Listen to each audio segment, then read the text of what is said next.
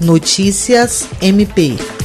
A Promotoria Eleitoral da Terceira Zona Eleitoral expediu, na segunda-feira, 10 de agosto, uma recomendação destinada aos diretórios municipais dos partidos políticos dos municípios de Sena Madureira, Santa Rosa do Purus e Manoel Urbano, para que seja observada e respeitada a legislação eleitoral, em especial a Lei 9504-97 e as disposições da Resolução TSE número 23.609-2019, que disciplina os procedimentos de escolha e registro dos candidatos nas eleições 2020.